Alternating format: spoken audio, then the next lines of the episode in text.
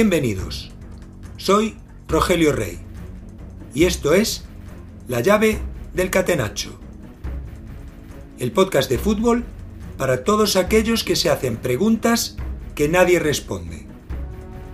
Si quieres profundizar y cuestionarte tus certezas, aquí podrás encontrar entrevistas con personas reflexivas con las que hablaremos de fútbol y del fútbol.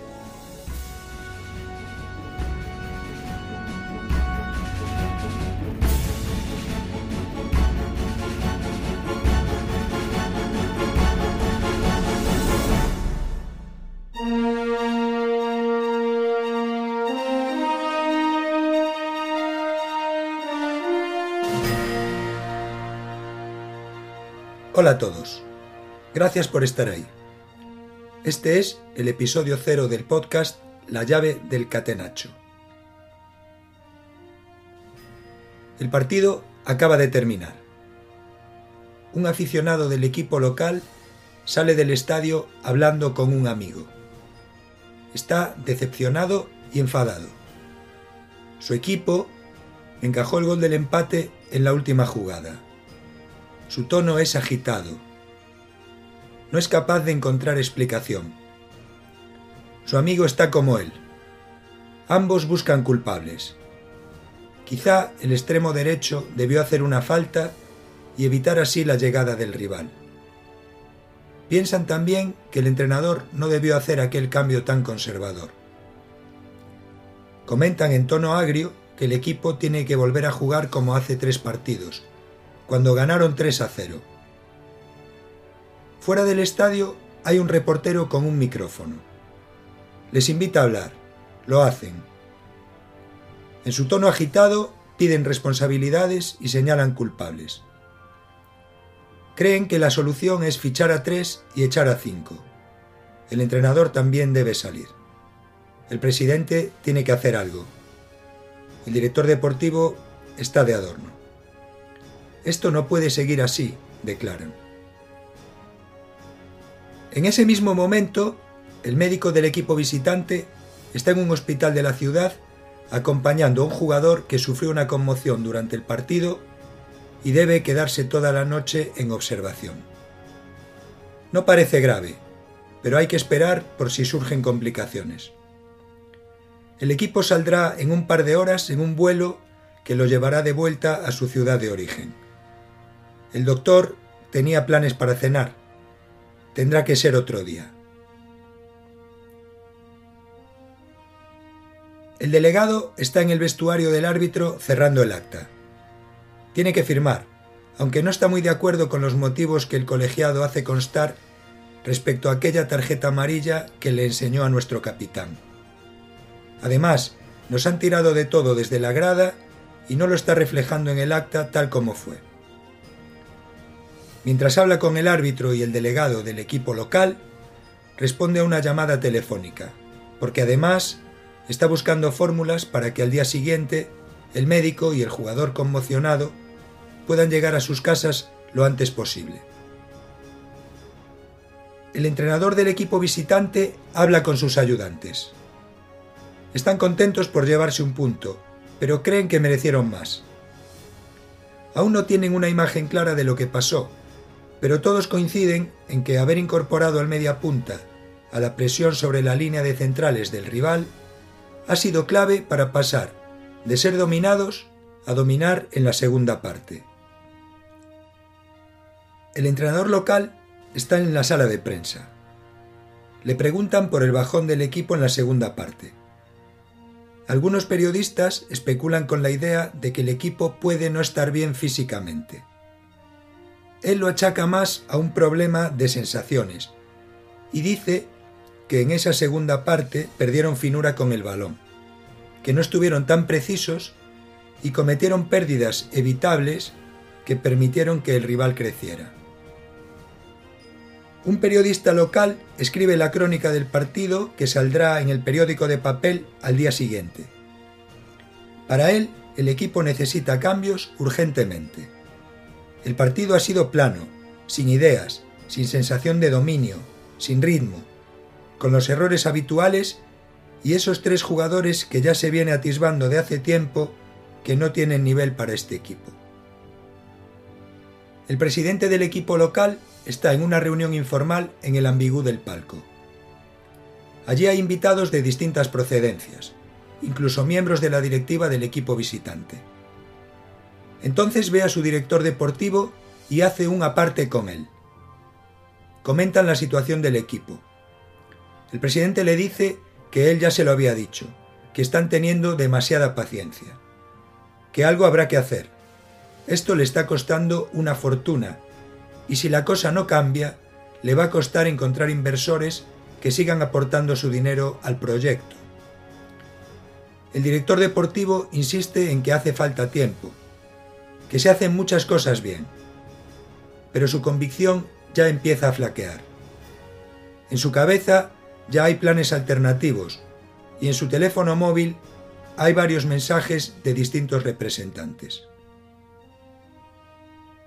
El portero visitante habla por teléfono en el vestuario.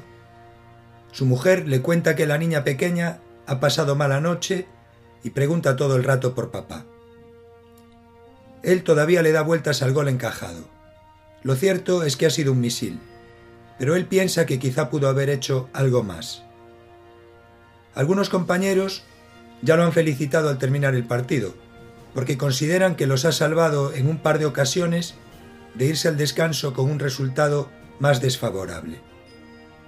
En su cabeza hay tres o cuatro acciones en las que no estuvo todo lo fino que podría. Bien, esta ha sido la introducción del episodio cero del podcast. Aquí narro unos cuantos hechos ficticios que bien podrían reflejar realidades que suceden en cuanto termina un partido de fútbol.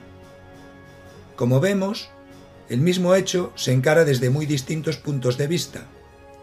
Y es que el fútbol es esto, un fenómeno con infinitas caras y múltiples interpretaciones. Lo que pasa es que desde los medios de comunicación tradicionales solo nos cuentan sus enfoques. El fútbol que se divulga nos habla de aspectos que son noticiables o debatibles o polemizables pero rara vez alguien nos hace ver siquiera una pequeña parte de todo lo que conlleva un proceso tan complejo. Y así, desde estos enfoques simplistas y carentes de reflexión, es como el fútbol nos acaba llegando a los aficionados y consumidores finales de semejante macroproducto. De tal forma que nos acabamos convirtiendo, en el mejor de los casos, en esos dos amables aficionados que van echando chispas al acabar el partido de su equipo. Porque lo que nos muestran desde los medios sí que son realmente interpretaciones ficticias. Nos dicen que en esto hay buenos y malos, que hay culpables a los que hay que desenmascarar cuando las cosas no van como esperamos. Nos ponen ejemplos de casos que ahora funcionan y que hay que imitar para tener el mismo éxito nos ofrecen fórmulas mágicas en tiempos difíciles. Los que comentan los partidos a menudo están más preocupados por lucirse en sus comentarios que por contarnos de forma accesible simplemente lo que está pasando. En los análisis postpartido impera el ventajismo del que ya sabe cómo acaba la historia. Y así podríamos seguir con un largo etcétera de ruido y de contaminación. Nada nuevo, por otra parte. Aquí vamos a tratar de hacer algo un poco distinto. Intentaremos profundizar.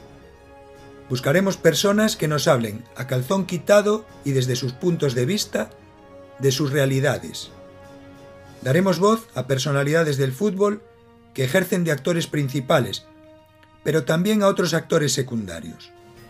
Los escucharemos Trataremos de que nos enseñen la cara brillante, pero también la oscura. Aprenderemos de ellos que muchas veces las apariencias engañan, que muchas cosas que imaginamos en realidad no son lo que creemos. Veremos algo de todo el trabajo que hay detrás de los focos.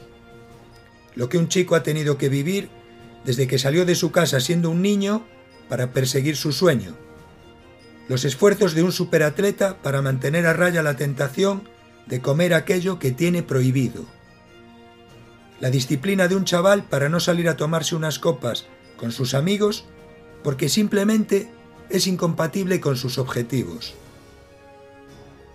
las horas sin dormir de un entrenador que busca fórmulas para recomponer el equipo después de dos lesiones de jugadores importantes. El tiempo del cuerpo técnico a solas, diseñando sesiones de entrenamiento, analizando en vídeo al próximo rival, mirando las estadísticas para valorar datos de rendimiento.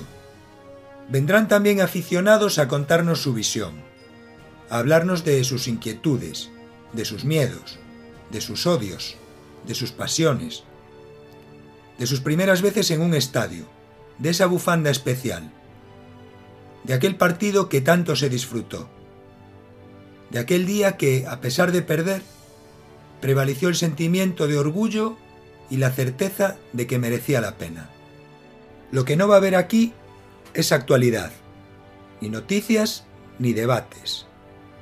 No vamos a llamar al jugador de moda para que nos cuente cómo le va.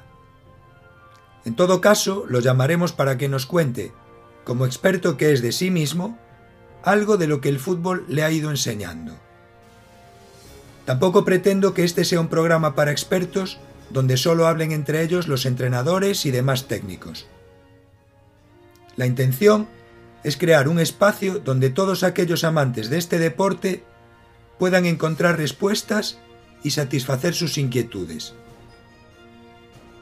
Me gusta el fútbol y creo que se puede contar de otra forma. Una en la que entendamos que los que invertimos en él, ya sea dinero, trabajo o ilusión, lo estamos haciendo en una empresa tremendamente volátil y con un ínfimo grado de estabilidad. Y entender esto puede que nos ayude a disfrutarlo más y a ser un poco mejores. Así que, si os parece, os invito a que me acompañéis en esta aventura.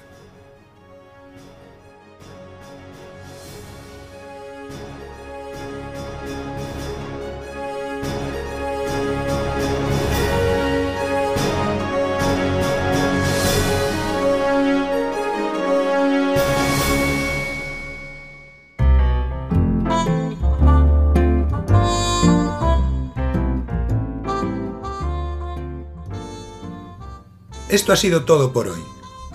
Espero que, después de haber escuchado el episodio, haya crecido tu curiosidad y hayan disminuido tus certezas. Si te gusta el contenido, ayúdame a difundirlo y no olvides seguirme en la cuenta de Twitter arroba rogestapo, donde podrás encontrar información sobre el programa. Un saludo y hasta la próxima.